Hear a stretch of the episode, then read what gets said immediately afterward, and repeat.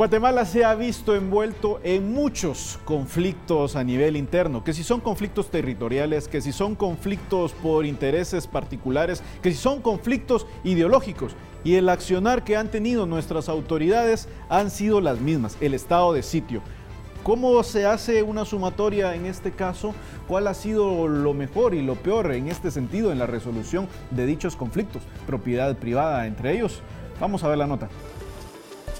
Las mesas de diálogo ya no son suficientes para resolver un conflicto histórico que en diciembre pasado dejó 13 fallecidos en una masacre.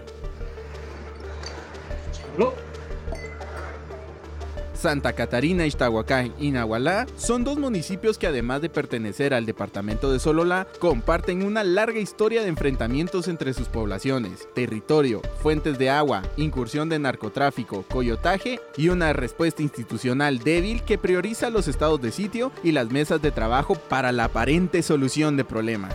En agosto de este año se cumplió un año de la instalación de una mesa de diálogo a cargo del vicepresidente Guillermo Castillo, que lo único que ha reportado son comunicados y paquetes de fotografías, mientras el número de personas heridas o asesinadas siguen en ascenso.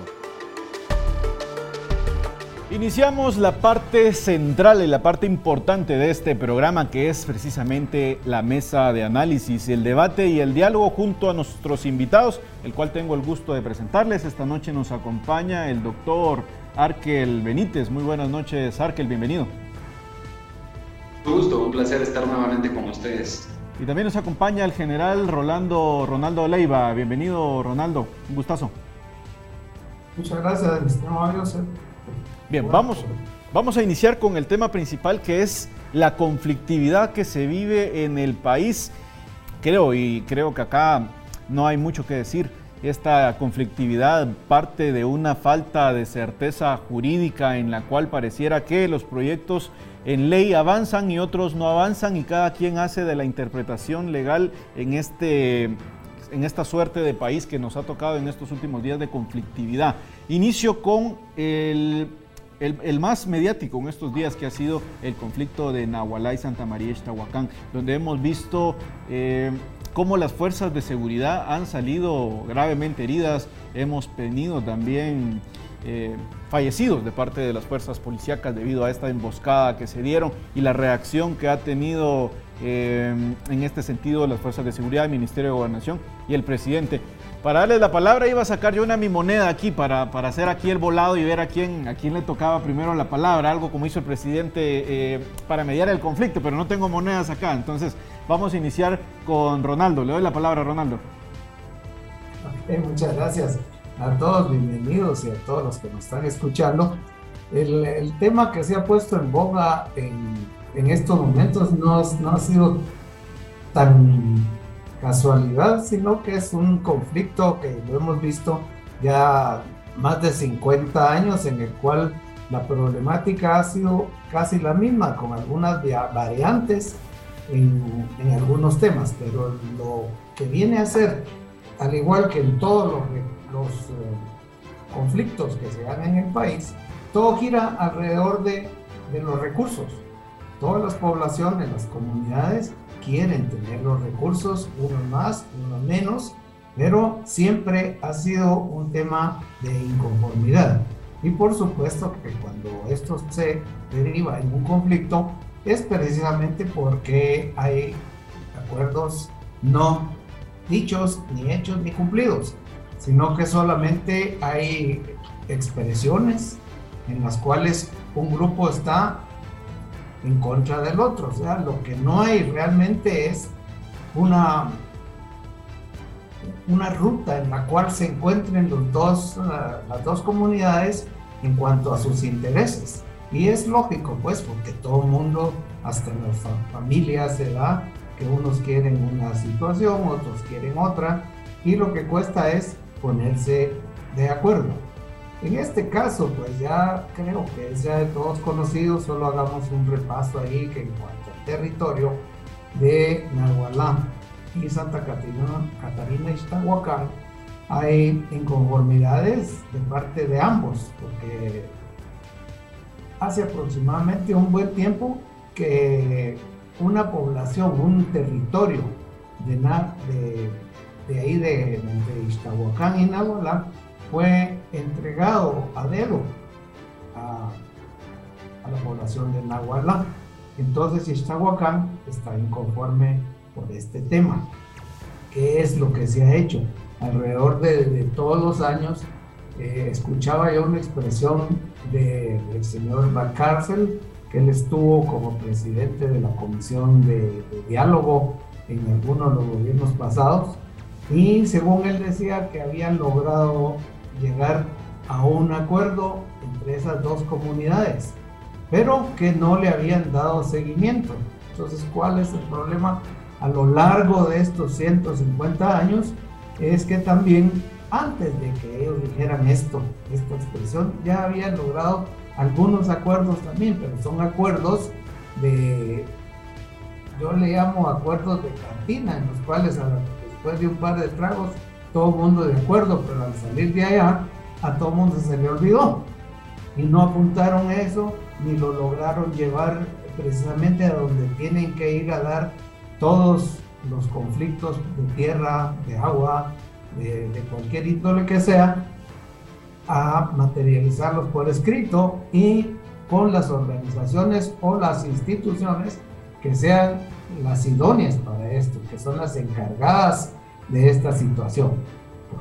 Podemos llegar, igual que ese caso que se dio eh, hace unos dos, tres gobiernos, de que supuestamente había un acuerdo y la prueba que se dio el año pasado es que no hubo tales acuerdos. Posteriormente llegó el vicepresidente actual en el año pasado y también indicó que habían ya llegado a, acuerdos con las dos poblaciones. Pero estos acuerdos ya vimos que nuevamente este año volvieron a resurgir los desacuerdos.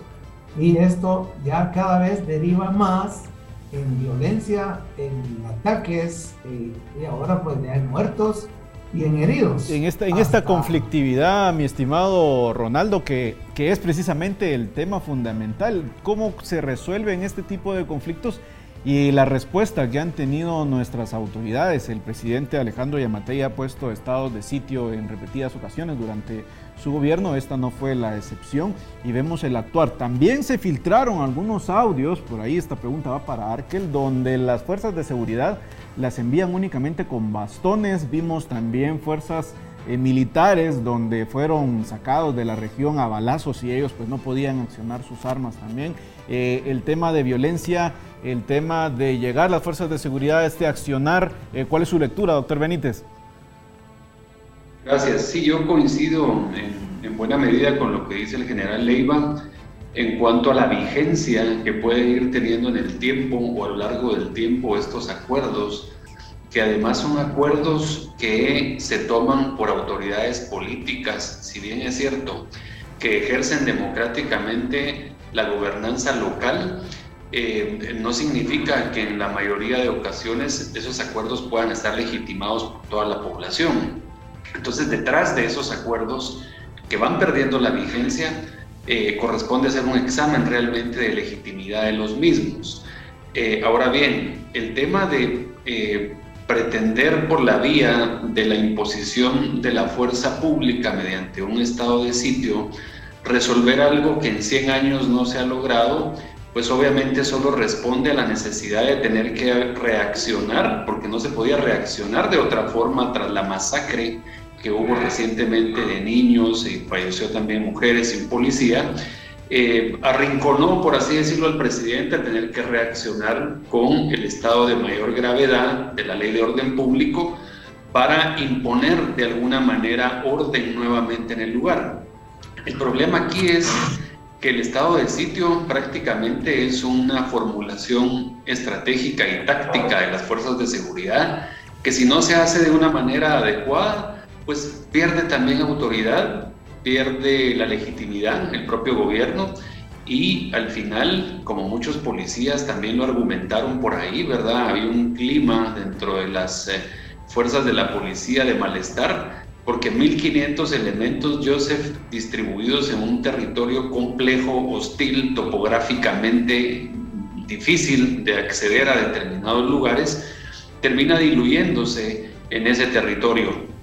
Ahí hay que sumar que eh, yo considero de que la entrada de los militares debió haber sido desde el primer momento porque el estado de sitio permite una estrategia también de intervención militar. Siento yo que lamentablemente la narrativa de sesgo ideológico ha ganado y ha hecho mella en eh, el poder del Estado para interponer este tipo de acciones. Y entonces al final hay un desgaste de las fuerzas de seguridad del gobierno porque la narrativa que pide exactamente lo contrario de intervenir y privilegiar el diálogo, eh, pues obviamente le va ganando a eh, el, el, poder que tiene el presidente de arreglar esta situación. Tampoco creo que sea con una moneda al aire y a la ficha. El diálogo tiene su metodología, tiene sus objetivos, tiene sus alcances y eh, yo sí veo con preocupación la manera como se puede eh, estar manejando este tema, Joseph, de cara a que eh, pudimos haber tenido prácticamente una matanza de policías y adicionalmente a ello pareciera que por el tipo de armamento que ya hay en poder de algunos comunitarios, estamos hablando de personas que pueden estar actuando con arreglo a la lógica del crimen organizado. Y no es para menos pensarlo, porque creo yo que la lectura de la persecución penal en ese lugar que hizo la fiscalía fue una lectura de crimen organizado. Recordemos que los fiscales que llegaron a hacer allanamientos son fiscales de la Fiscalía contra el Crimen Organizado. Es decir, el MP no se la está pensando a ver si ahí encuentran delincuencia común con bombas eh, de feria o de iglesia. Eh, y yo creo que hay una lectura más profunda que tenemos que ponerle mucha atención. Es un conflicto que se está prácticamente saliendo de las manos y que esperamos que no se convierta en otro Valle del Polochic, en donde definitivamente el Valle del Polochic prácticamente eh, lo hemos perdido desde el punto de vista de la soberanía nacional, Joseph. Bien, este, este tema es, primordial, el que toca acá eh, Arkel, sobre todo en el accionar de los estados de sitio. Eh, hay empresas acá en Guatemala que han abierto eh, operaciones y sin embargo en su momento cuando abren operaciones al parecer todo estaba en ley, sin embargo al pasar de los años dan esta misma falta de certeza jurídica que bien mencionaba el doctor Benítez y hace que las instituciones o las empresas, como por ejemplo de minería, de energía, eh, queden estancadas. Obviamente esto afecta a las empresas, pero también afecta a las comunidades. Y vemos nuevamente un nuevo estado de sitio como el que se dio en el Store donde fuerzas de seguridad nuevamente hace, hace un despliegue para cuidar y mucho de lo que se criticaba al gobierno era que iban los policías corriendo atrás de los, de los camiones, pero nuevamente la conflictividad en esta falta de certeza jurídica se hace presente y el estado de sitio es la respuesta del gobierno, eh, general Leiva. Yo, coincido en el tema de que el estado de sitio no, no es una figura, claro que sí es un instrumento que ayuda a la gobernabilidad, pero según las circunstancias. Hay diferencia entre aplicar el estado de sitio en el store porque ahí estábamos tratando de otras circunstancias y la información o inteligencia dada de que era materialmente y a la, a la simple vista de que si era eh, crimen organizado traducido en narcotráfico. Entonces es cabida para que se pueda utilizar las fuerzas ya en un, en un momento en el cual están esperando directamente que sean eh, atacados por unidades de estas que tienen un armamento muy, muy bueno como para hacer atraso o utilizar a las fuerzas de seguridad para eh, que puedan dejar de cumplir con su deber. Pero en el caso de la conflictividad que se da por razones que no son directamente del crimen organizado en apariencia, porque tomo las palabras de la fiscal general que de una vez dijo que la Wallah tenía ya años de estar sufriendo a manos del crimen organizado. Por lo tanto, ya esto ya cabía en órdenes de captura y que pudieran ya llevarlas a cabo para lo que, era necesario ir preparados y haber hecho la apreciación de la situación para lograr entrar bien en las circunstancias que ya la inteligencia estaba dando que así era esa situación. Pero al inicio de un, porque el año pasado también se puso estado de sitio por el mismo conflicto. El, el año pasado pues no hubo tanta violencia como si la hubo este año. Quiere decir que no hemos aprendido realmente a tratar un problema de una conflictividad por tierra o por, por medios eh, de agua o cualquier recurso que ellos estuvieran disputando.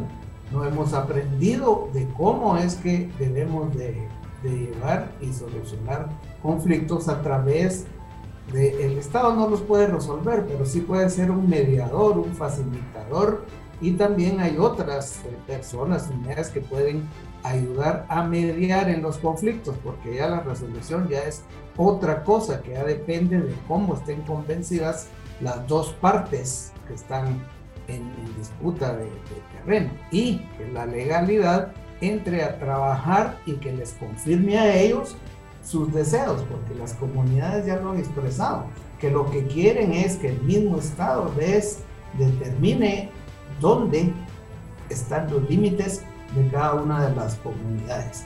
Tampoco es de que se les determine a dedo a qué lugar pertenece cada, cada comunidad. Eso debe ser a través de, de estudios y de llegar a los acuerdos necesarios con toda la gente. Pero caemos en un gran problema que es también origen de conflictos, que es la comunicación. La comunicación no solo real, sino que una comunicación sincera que se debe hacer para los comunitarios. En este caso, decirles eh, qué es lo que está pasando, qué es lo que ellos creen y qué es lo que pueden hacer, pero hacer una presencia real, no solamente mandar a darles palo, porque sinceramente hay que, hay que calmarlos.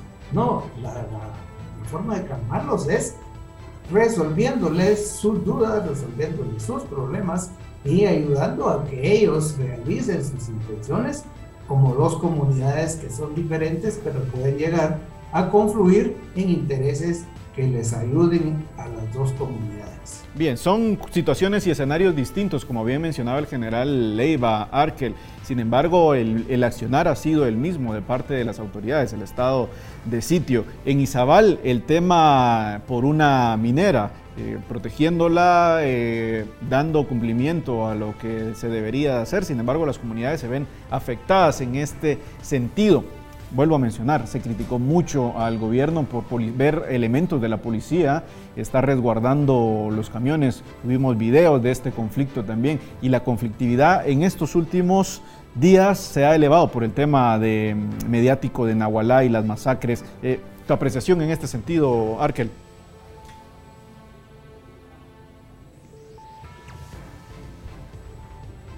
Yo considero que lo que el Estado mismo está haciendo es enredando todavía mucho más esta conflictividad.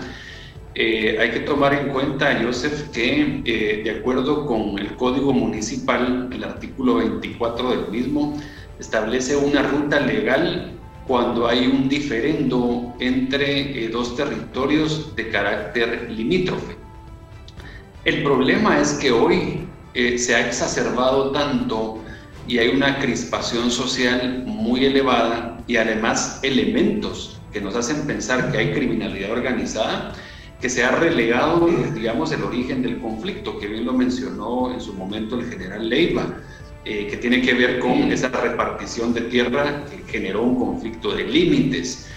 Eh, pero el Código Municipal establece la ruta y la ruta es prácticamente conferirle seis meses al ministro de Gobernación para que recabe información, para que haga el análisis de la información, obviamente también amparándose en informes de inteligencia y demás, eh, que luego también eso está sujeto a un dictamen del Instituto Geográfico Nacional, del IGN.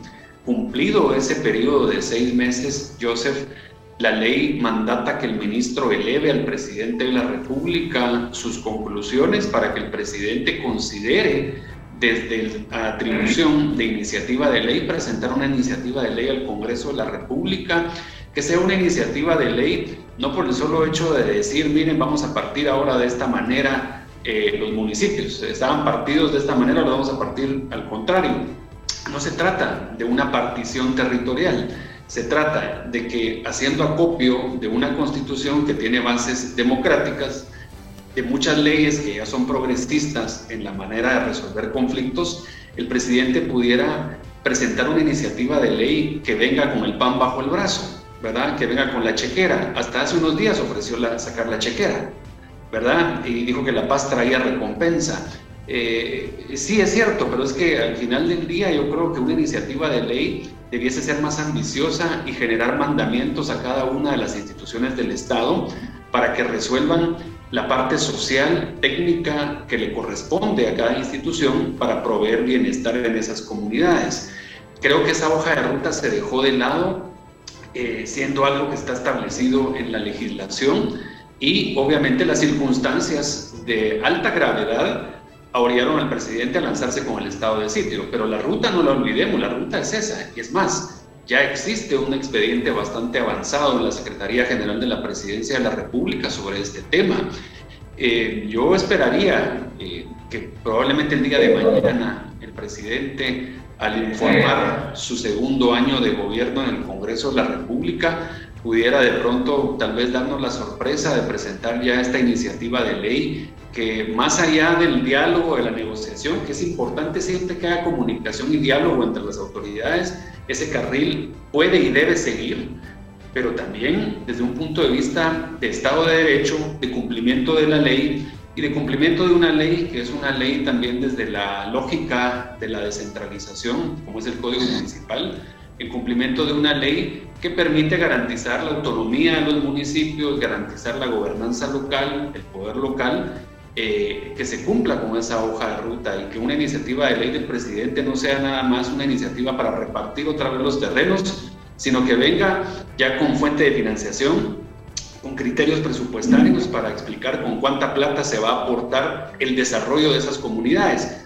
Porque en el fondo hoy subyace, digamos, al problema de límites y de violencia que hoy vemos, demandas de seguridad, demandas de agua, demandas de agricultura, de educación, de salud, como en el resto del país. Esta es una oportunidad que tiene el presidente de Guatemala para que después de más de un, conflicto de más de 100 años pudiéramos ver cómo un conflicto se resuelve en forma modélica en dos municipios que puedan servir para ir resolviendo conflictos futuros. Creo que esta es una oportunidad y que no se le esté dorando más la píldora, ¿verdad? En, el Congreso o en, eh, digamos, ya estuvo el vicepresidente y no sirvió para nada el vicepresidente en, esta, en este tema de diálogo, porque además la vicepresidencia no tiene metodología de diálogo.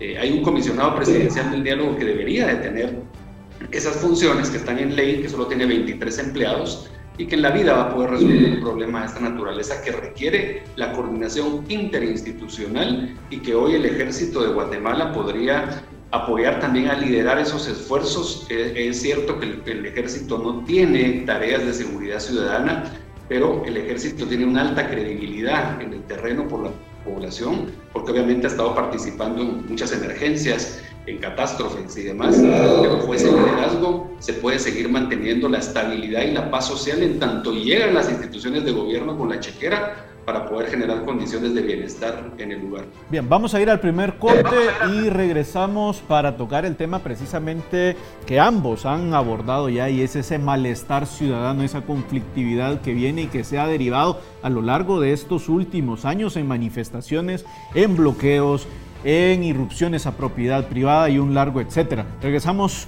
y usted no se mueva, que volvemos.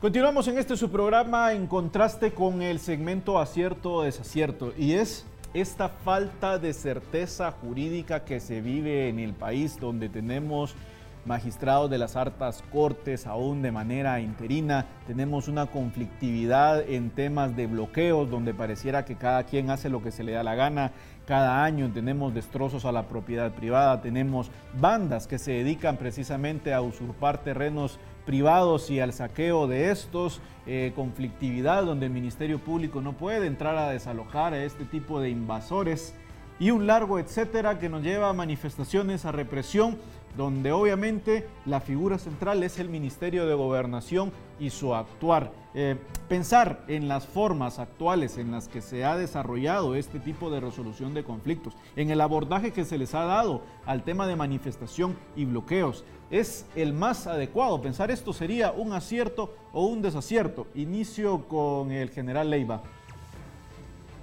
Yo creo que la forma en que se ha llevado, en algunas formas sí ha sido un acierto porque han llamado al diálogo, han llamado a la cordura y se ha tratado el tema y han llegado a una resolución o una conformidad de, de las gentes que están haciendo estos bloqueos, porque el problema con los bloqueos no es solamente eh, porque la conflictividad ahí es de un solo lado, de una sola vía, porque bloquean los transportistas porque quieren mejora de carreteras, solo son ellos. Y la contraparte es precisamente el mismo gobierno, el Estado. Entonces ahí quién va a, a poner de acuerdo con el otro, porque el acuerdo del gobierno es sencillamente que ellos son los, los, son los que hacen las cuestiones según la ley y según eh, para lo que fueron electos. Los transportistas pues están viendo sus beneficios, pero a la vez no miran los beneficios de la colectividad que hace uso de, sus unidades y que los contrata a ellos para que los transporten y les transporten sus bienes. Entonces ahí la forma de tirarles directamente eh, a la violencia o al gas lacrimógeno para desalojarlos, creo que no ha sido completamente la correcta porque las soluciones vienen a un mediano y un largo plazo y pueden darse también en corto plazo si es que se cumplen y se comunican correctamente con una, eh, una relación honesta entre las partes. Bien, vamos a darle el mismo tiempo que tenemos para cada uno en este segmento, que es minuto y medio. Ya le sonó el, timbre al, general, no era el recreo, el, timbre, era ya cumplimos el tiempo. Bien, eh, doctor Benítez, eh, si hacemos una sumatoria, yo sé que es, un poco complejo, pero en este programa eso es lo que se busca, abordarlo de, eh, tratar de no torear el tema, eh, tu lectura acerca de esta sumatoria, de cómo se ha llevado los temas de conflictividad y el tema eh, al final del Ministerio de Gobernación, doctor Benítez. Mira, un acierto cuando la Corte de Constitucionalidad restablece por la vía del amparo el derecho a la libre locomoción, el que se quiten los bloqueos, eh, especialmente cuando hay bloqueos que no responden necesariamente a una causa legítima sino que algunos que hemos visto con una agenda ideológica específica, a veces hasta perversa, ¿verdad? De gente criminal, ¿verdad? Que está tomando ciertos puntos cardinales del país para bloquear y para lograr, para pretender, digamos, imponer una agenda. Pero también ha habido un desacierto en algunas formas en que se ha llevado la conversación no hay una operación política adecuada del Congreso de la República. Hay que recordar que muchos temas llegan al Congreso de la República en la fase de la mediación y ahí creo yo que el Congreso ha dejado ah, mucho que desear en su operación política. Y de parte del Ministerio de Gobernación, el gran problema es que al Ministerio de Gobernación y al, Ministerio de Defensa le llega ya la brasa caliente, ¿verdad? Eh, tiene que responder ante el fracaso de otros que no han logrado generar mecanismos de diálogo y de solución de conflictos. Bien, eh, lamentablemente llegamos al final y tocaste un tema muy importante, Arkel, el papel también de los diputados del Congreso, no solo dentro del hemiciclo, sino en su labor de fiscalización y en su labor de acompañamiento a las comunidades, que al final los diputados pues, deberían de estar mediando, en este caso eh, los diputados que están de lleno en esos departamentos. Pues, pues ahí andan estrenando también cuerpos de seguridad y andan estrenando también sus salas de juntas y pues ahí bañeras personales, qué sé yo. Eh, lamentablemente, vamos a tener que concluir el programa porque se nos fueron los 30 minutos. Les agradezco a ambos el haber estado con nosotros y también le agradezco a usted el haber estado estos 30 minutos con nosotros. Nos vemos el próximo jueves para otro tema en contraste.